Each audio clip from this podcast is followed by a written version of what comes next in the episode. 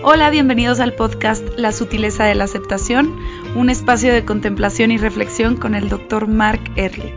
Trataremos temas relevantes a tu vida, a tus relaciones y tu crecimiento espiritual. Cualquier comentario, duda o tema en específico son bienvenidos a través de su página web www.erlich.com.mx, por Facebook bajo el nombre de Mark Ehrlich o Instagram como arroba Dr. Mark Ehrlich. Les deletreo el nombre porque a veces se complica. M-A-R-C-E-H-R-L-I-C-H.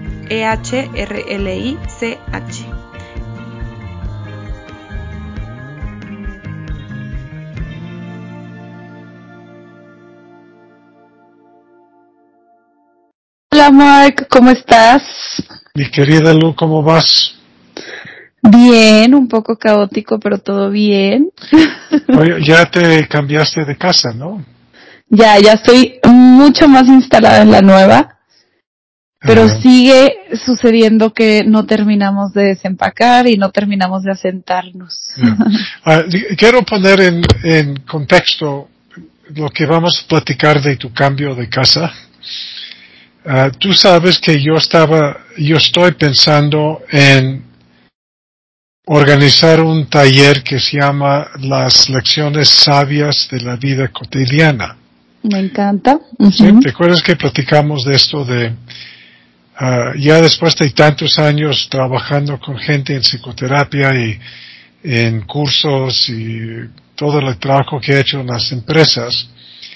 Es evidente que no tenemos que ir a la India a un ashram, a un refugio y un santuario Ah, aunque si alguien quiere hacerlo, pues tiene que sacar algún provecho. Pero eh, eh, lo que yo he visto que nuestra vida cotidiana nos ofrece las lecciones sabias que necesitamos para poder seguir creciendo y desarrollándonos, tomando en cuenta que el crecimiento es en realidad conciencia del diamante conciencia de tu personalidad, conciencia de cómo operas, sin tomar lo que tú observas demasiado a pecho. entonces, si la vida es las lecciones sabias de la vida cotidiana, es para mí el punto de crecimiento, vamos a ir viendo algo que te ha estado pasando porque es real, porque es algo que estás viviendo día con día en términos de ah, cómo responder a las exigencias de tu vida que tú misma escogiste. Exacto, sí. Nadie te obligó a cambiarte de casa, eh, seguir estudiando psicología, aceptar un papel en la obra Network, que que me gustaría también platicarlo contigo para ver cómo vas. Y dado que nadie te, nadie te obligó a hacer todo esto, todas las consecuencias que tú estabas, te estabas enfrentando son consecuencias que tú misma me provoqué, claro. exactamente. Entonces, vamos a ir paso a paso. Tú estás en un momento como mucha gente seguro que nos está escuchando, que tiene temas cotidianos. ¿sí? Todos los días, hay algo, todos los días, que si no es con el dinero, es con la pareja, si no es la pareja, son los papás, si no son si no el plomero, si no se están explotando las tuberías, si no... Eh, eh, Entonces, ¿por qué nos platiques un poco todo tu nivel de agitación mental sí. y, e, e histeria emocional relacionado con estas dos semanas de tu vida? Creo que ha sido, o sea, ha sido un proceso sí complicado para mí, pero, o sea, físicamente, porque he dormido como piedra todas las noches porque estoy completamente agotada. Este, pero no considero que haya ha sido un proceso difícil de hacer físicamente. Ha sido un proceso difícil de como entender en pareja, puedo decir que ese es el número uno como de nuestro, de los factores que me ha causado destreza. y el otro es como, eh, cómo organizar mi tiempo. eso es lo que me ha costado trabajo. Este, digo lo de pareja porque en un cambio así y teniendo tantas cosas que hacer uno y el otro, tenemos prioridades distintas que en el rush del momento, de, cuando están pasando las cosas, no nos comunicamos así como, oye, mi prioridad es que sirva el fregadero porque tenemos que lavar para poder hacer de comer. Cosas muy sencillas así como eso. Y ponle tú, tal vez Daniel, su prioridad era la junta que tenía con una de las empresas más importantes, que yo ni siquiera sabía que esa junta era, es, era para eso, ya sabes. Pero como en el rush de, la, de las cosas, ha, ha pasado que no nos damos explicaciones de por qué estamos haciendo lo que estamos haciendo en la prioridad que lo hacemos y a veces chocan ese ese esas expectativas que tiene uno del otro porque no ha habido tiempo de platicarlo. Entonces, este creo que eso es lo que más me ha costado trabajo, pero cómo he podido salir de eso y es entendiendo que el otro no piensa lo que yo pienso, porque eso me lo tengo que estar repitiendo minuto a minuto. sí, pero no nada más que yo creo que todo el mundo podríamos decir que sé que nadie piensa como yo y sé que ah, tenemos prioridades distintas. Por ejemplo, eh, lo que he visto en las consultas de familia, dónde meter, ese es un ejemplo, dónde meter los hijos a qué escuela. Sí. ¿Cuál es la escuela que mejor refleja nuestras actitudes o valores ah, o, formas de pensar? Y puede haber diferencias. Yo no, yo no he visto en todo este tiempo trabajando con gente que, que digan, yo espero que todo el mundo piense como yo. Eh, este no existe. No, pero das por hecho. O sea, aunque tú no lo digas, das por hecho hasta dónde voy. Aunque tú puedes saber que nadie puede pensar como tú, prefieres escuchar otra realidad que tiene que pensar como yo. Exacto. Es que mira, te voy a decir, sí peleo, o sea, no digo que estoy ascendida y entiendo que el otro piensa distinto a mí cuando está pasando el problema. Obviamente no. O sea, obviamente me enojo, reacciono y luego pasan, no sé, 10 minutos en lo que ya pasó el problema entre él y yo y digo, ay, otra vez caímos en la trampa de pensar que el otro piensa igual que tú, cuando no es cierto. Que no digas caigamos, tú caes. caigo. caigo, 100%, sí. no puedo hablar lo pues sí. Y, este, creo que lo que he estado tratando de hacer es como intentar no reaccionar de nada, o sea, no ser reactiva, porque creo que aunque lo sienta, porque sí lo siento, porque no soy ascendida, lo siento, el enojo, la frustración, y luego tengo, cada vez que siento algo así como que se me vino encima el plomero al mismo tiempo que el de la alarma, que al mismo tiempo que Daniel se fue de la casa, que ya no puedo más, digo, respiro, voy a hacer lo que pueda, y si no se hizo algo, no es mi culpa, pues no se pudo hacer porque no soy no tengo ocho brazos. Tú estás hablando, Luis, por eso e, es una de estas cosas, estas circunstancias tuyas, que me llevó a pensar en el curso las lecciones sabias de la vida cotidiana. Tú me, me platicas de dos líneas de pensamiento. Una línea es que entiendo que no podemos pensar de la misma forma Entiendo que tenemos prioridades distintas. Esa es una línea. Una línea. Y la otra línea es, carajo, ¿por qué no... Estás aquí, ¿por qué no estamos haciendo esto juntos? ¿Por qué? O cosas así. Okay. Y este tipo de contraste de líneas de pensamiento es una parte inevitable de nuestra mente densa. La mente densa que está activada cuando hay muchas exigencias al mismo tiempo, tiende a meter juicios y creencias que terminan en enojo, angustia, tristeza, indignación, resentimiento, etc. La línea de pensamientos que surgen de la mente sutil nos lleva a pensar todos tenemos prioridades distintas No es algo. Pero ¿cómo metes la mente sutil en el momento? ahí, te voy. No me apures, nada más. déjeme elaborar. Desarrollar. Sí, exacto. Necesito es parte de, mi inquietud. Perdóname. Sí, exacto, ok. y esta línea de pensamiento que tú me acabas de decir, todos tenemos prioridades distintas. Él no tiene que pensar de la misma forma que yo. Y más importante aún, las prioridades distintas no tienen nada que ver con el amor de pareja.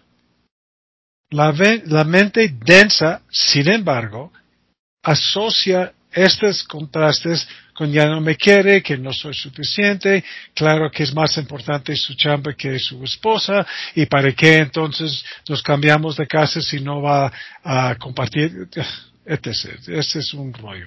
Bueno, tu pregunta es, entonces, ¿cómo lo hacemos para ser más, um, responder más rápido a los pensamientos de la mente sutil?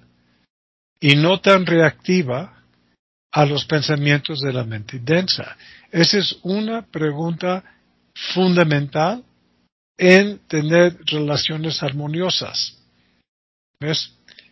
Una parte de la dificultad es que la voz tuya de la mente densa parece más tuya.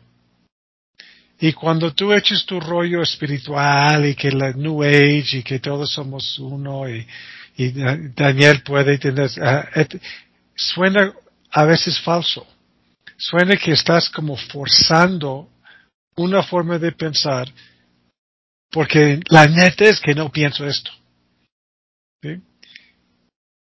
¿Sí me entiendes esto? Que la voz de la mente densa parece que es más tuya que la otra voz. Por eso actúas con base a la voz de la mente densa.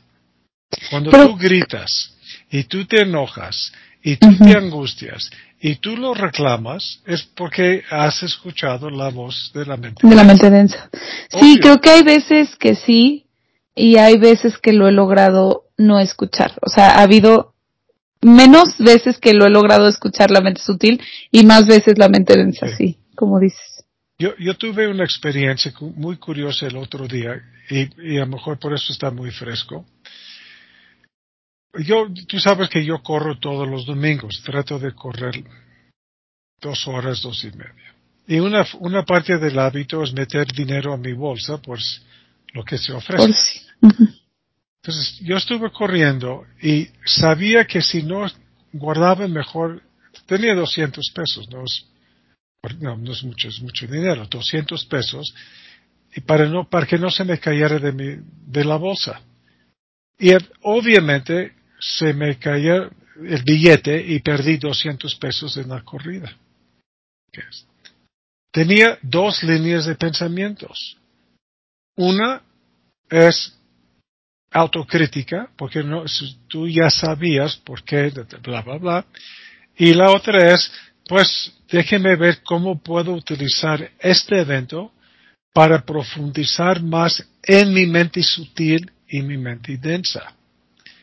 Evidentemente yo escogí la segunda. Quería ver, a ver, si puedo pensar de las dos cosas, qué tonto que no tuviste más cuidado, o pues ya pasó y tómala como una oportunidad de aprender. ¿Por qué una llama más la atención que la otra? Sí, eh, entonces, en vez de pensar en los 200 pesos, estaba pensando en la naturaleza de los pensamientos de la mente densa y la mente sutil. ¿Y qué es lo que estaba pasando? Que la voz de la mente densa, que termina siempre en algún tipo de dolor emocional psicológico, ¿qué, es, ¿cuál es la esencia de este tipo de pensamiento? que llama más la atención que otro sistema de pensamiento que nos lleva a estar más en paz con lo que sucede. ¿Sí? ¿Me explico? Eh, okay. Y, afortunadamente pude correr lo suficiente para tener un insight a esto. Curiosamente, la mente densa opera a través del cuerpo. Tú no puedes estar en la mente densa sin activar una reacción corporal. Por ejemplo, cuando tú estás medio loquita con tantas cosas y te sientes abrumada, ¿cómo responde tu cuerpo? dónde, ¿Cómo te das cuenta que estás ah, abrumada? Mm. Mm, así como específicamente, no sé, pero tal vez a veces se me acelera un poco el corazón. Sí, seguro. O sientes una presión en tu cabeza. Sí, como... Mm, es más como, como que siento que a veces ya mis movimientos no me pertenecen. Como cuando se me van, o sea, cuando estoy moviéndome y que tiro todo por el, la prisa. Ah, ah, ok, entonces ya tienes torpeza. Ajá. Ok, la torpeza te ancla en tu cuerpo. Cuando tú estás en tu New Age, todo es amor y que no pasa nada, tu cuerpo no está metido. Eh, estás más bien ya en el momento y no hay un ancla corporal. La mente densa utiliza el cuerpo porque eso es lo que te da continuidad de tu vida psicológica. El hecho de que yo estaba enojado conmigo mismo por haber perdido los 200 pesos automáticamente me conecta con toda una historia de valores, de hábitos, de conceptos, ah, de autocrítica, de deseos. Y en cuanto tú aceptes lo que es sin reclamar ni sin juzgar, no hay una ancla de tu historia psicológica. Es simplemente estás en el momento. Dice, bueno, estoy abrumada. ¿Ya? Entonces mejor déjeme hacer una jerarquía de tareas y hacerla una a la vez. Y entiendo que mi marido tiene otras jerarquías jerarquías o circunstancias y él no tiene. Entonces, cuando tú llegas a captar esta forma de pensar, tú no, tú, Lucía, no tienes cuerpo, no tienes historia psicológica, estás como en el momento, como el famoso aquí y, el ahora. Estar en el aquí y el ahora no tiene una conexión con el pasado. ¿Por qué? Porque estás en el aquí y ahora. No hay pasado. No hay concepto de ti misma. Simplemente es lo que está sucediendo. Y para mucha gente el miedo de soltar el pasado, los conceptos, las ideas, las creencias, genera una angustia de estar perdido, de que yo no existo. Y esta angustia es lo que nos impulsa a repetir los mismos patrones de todos los todos los años y todos los días.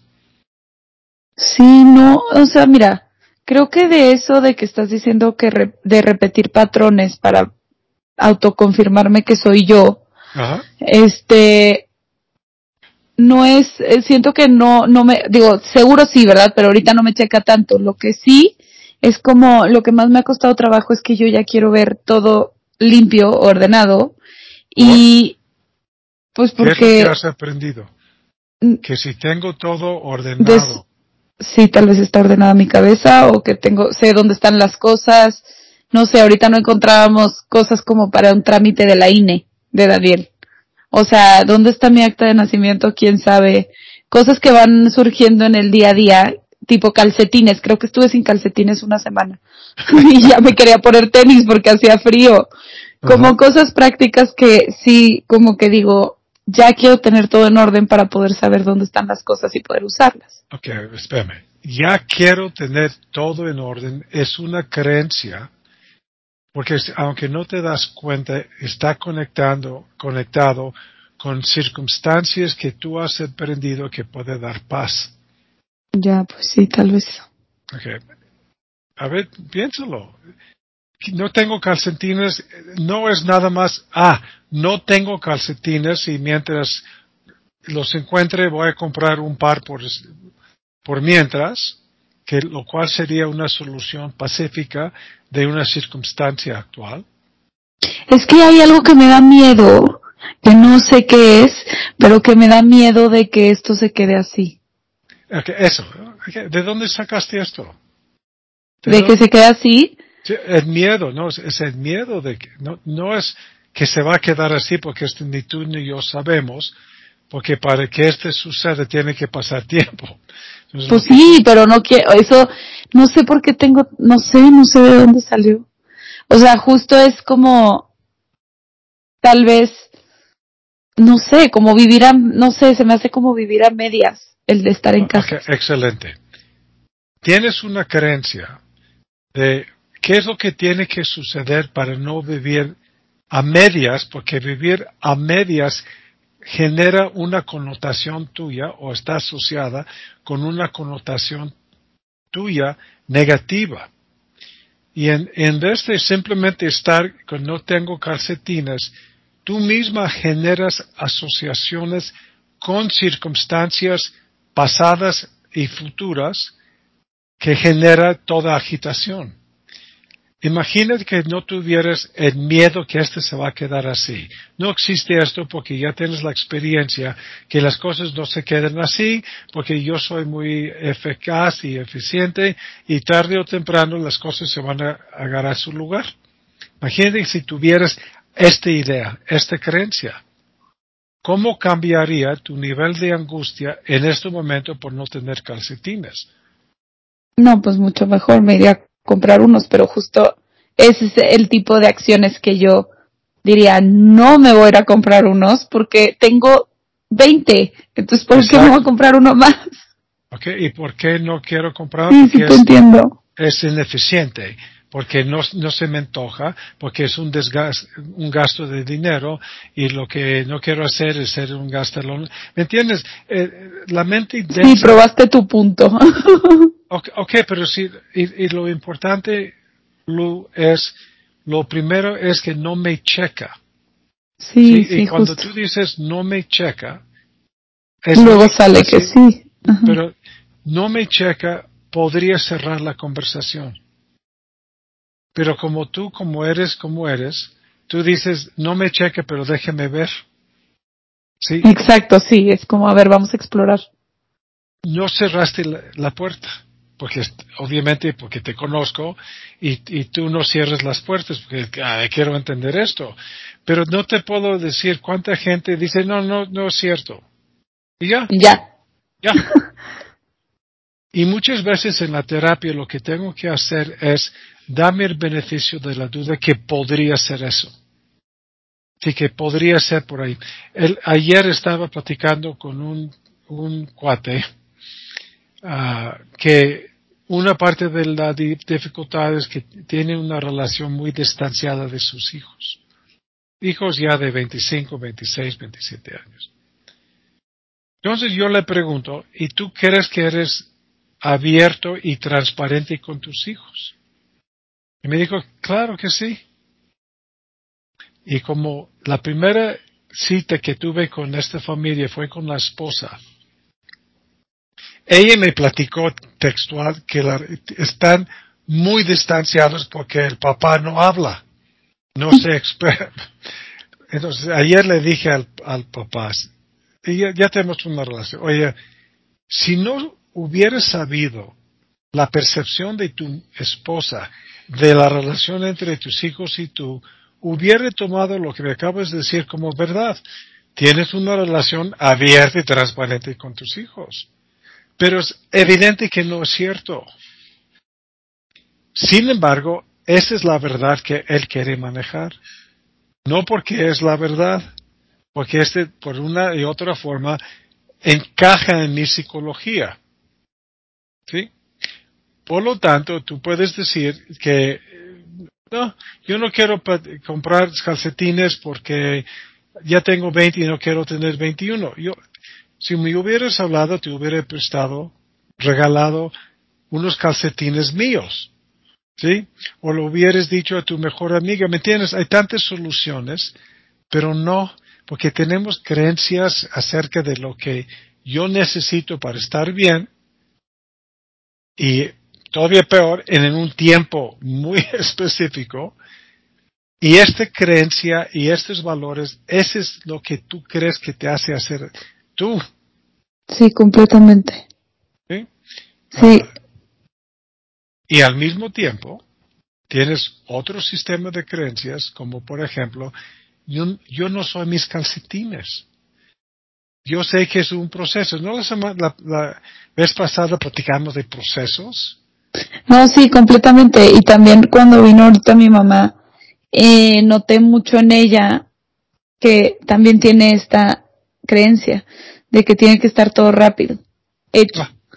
Y entonces mm, dije, como que al verla a ella en el mismo frenesí que yo, me pude separar un poquito de mi, de mi sentimiento. Y, y sí también dije, ¿por qué tendremos, o sea, por qué tendremos las dos, bueno, mi mamá y luego yo, este mismo problema de querer todo ordenado? Y porque, o sea, porque luego decía, no sé, tipo Dan si se echó una siesta en algún momento. Y yo me acuerdo que yo decía, pero es que que esté ordenado y luego nos echamos la siesta. y, y luego dije, ¿por qué pienso eso? Si estoy totalmente cansada, o sea, quisiera echarme una siesta. Y entonces ahí fue cuando entró como mi switch de mente de decir, no, o sea, sí es un tema de creencias porque no me puedo dar el permiso de descansar. Y no sé por qué. Ok. Eh, pues este, este también es un tema muy común y muy interesante. Quiero saber por qué soy así y esto nos lleva a un análisis de nuestro pasado, ni siquiera, ni siquiera de nuestro pasado, de la memoria del pasado. Porque ni tú ni yo tenemos acceso al pasado, cero. Tenemos como vistazos al pasado y curiosamente escogemos ciertas memorias como si fuera una totalidad. Interpretaciones de lo que tú ves en el pasado, ¿no? Ok, exacto. Más importante que la pregunta es ¿por qué soy así? La pregunta es ¿qué me lleva a escoger justo lo que me hace sufrir? Pues sí, eso fue lo que, eso fue lo que me pregunté, pero no sé, no he podido dar con el hecho. ¿Por qué pienso que soy un idiota por no cuidar los 200 pesos? ¿Qué es lo que hace este tipo de pensamiento más atractivo que un pensamiento que refleja más la verdad, la verdad que existe ya de forma absoluta? Y lo que yo entendí es, cada quien tiene que llegar a esto por su propio camino, es que si no sufro por esto, mi pasado no existe. Y la luz de su pasado no existe porque no sufre por los calcetines o por el desorden.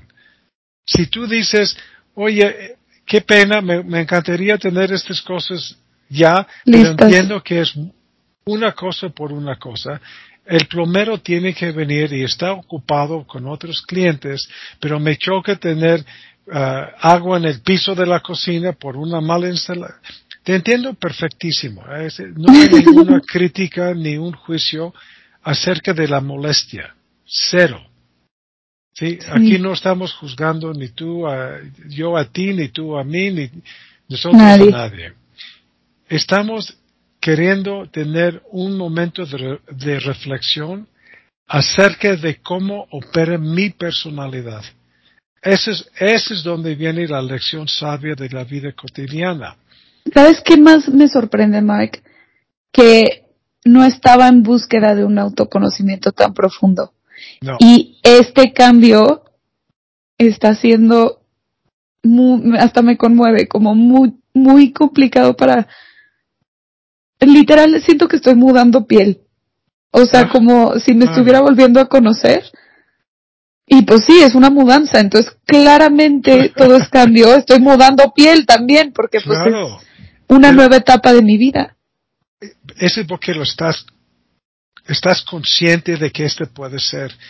Por lo tanto, ya no es cómo lo hago para convencerle a este necio de mi marido, aunque puede haber momentos de esto, es cómo, qué es lo que está reflejando de mí estas dificultades y más importante aún, cuál es el proceso de trascender la parte de la mente densa que se expresa en tu angustia con el agua, con tu indignación que Daniel no comparte contigo, lo que tú sabes que es importante, tus apegos a calcetines, tus apegos a el orden. Todo esto, ese es como tú mismo conviertes una, una, un episodio cotidiano, que es un cambio de casa, a una invitación a profundizar tu conciencia de ti misma. Pues sí, en eso estoy y creo que ayer, hoy en la mañana, que como que tuve un poquito menos de actividad, ya pude como sentarme dos segundos y contemplar. Me llegaron estos pensamientos que decía yo, pues sí, estoy encontrando una nueva versión de mí, Daniel también una nueva versión de él, juntos estamos encontrando una nueva versión de qué somos, este, o bueno, quiénes queremos ser, y, y como que sí, es mucho que estoy eh, digiriendo. Creo que yo me aventé el paquete y yo me lo busqué, pero no sabía que venía con tanta transformación. Ahora, esta, esta circunstancia, por ser la primera vez que te cambias de un departamento a una casa que tiene también un fondo psicológico, te va a servir para el siguiente cambio en tu vida y todavía no sabes. Sí, pero ya pensé que no quiero otro cambio. Este no puedes evitar, es imposible. Ya sé. Sin embargo, sin embargo, vas a saber de que cualquier tipo de cambio implica la generación de consecuencias, algunas positivas y algunas exigentes, pero si te quejas de las consecuencias que son inevitables por una decisión tuya, añades sufrimiento. No, no me quejo. Estoy muy, eh, estoy muy consciente de que yo decidí hacer esto. Okay. Entonces como que digo, pues venga, solamente si está, está. A veces nos perdimos en el camino. Exacto. Ah, tú sabes del libro El Camino Sereno. Sereno y, es el mejor libro del mundo. Así es, pero ese es el camino. No quiere decir que es una recta en donde ya adelante. Es ahí estamos caminando y de repente estoy gritando a mi marido o a mi esposa o a mis hijos porque se me fue la onda. Este no es importante. Lo que es importante es que tan rápido regreses al camino. Eso es lo que cuenta. No cuenta, no es relevante, es inevitable que a veces se nos va la onda y vamos a las trincheras de este camino. Es inevitable te digo algo muy chistoso de lo que estás diciendo. Creo que Daniel sabe predecir muy bien cuando va a venir un cambio. Como que él se prepara antes del cambio. Ah. Y yo no sé prepararme antes y soy muy aventada para tomar decisiones. Y luego me llega así como el, la bocanada. Entonces es muy chistoso que él tenía mucha resistencia al cambio y ahora que estamos en el cambio, está muy fluido dentro de él. y yo al revés, yo tenía pocas resistencias al cambio y ahora que estoy aquí estoy así como... Uh, uh. Lo cual es un aprendizaje para los dos y están abiertos al aprendizaje y en vez de tomar las cosas a pecho se dan cuenta que cada quien es distinto. Ese es uno de los ingredientes de una vida sana aprender de que las cosas no son personales, ni siquiera tu reacción es personal. Pero este sería el tema a lo mejor para el próximo. Para el siguiente podcast. Ay, sí, muchas gracias, Mark. Esto fue como una terapia para mí. para mí también me encanta. Y gracias quiero decirte que yo voy a verte, eh, yo creo que este jueves, okay. a tu obra Network. Va. Y si, si me ves, me saludas, por favor. Obviamente, nos vamos a cenar después si quieres. Bueno, muchas gracias a todos y acuérdense que nos pueden contactar por mensaje directo en arroba doctor Mark Ehrlich en Instagram. Muchas gracias. Bye, Luz, suerte. Bye. Bye, bye.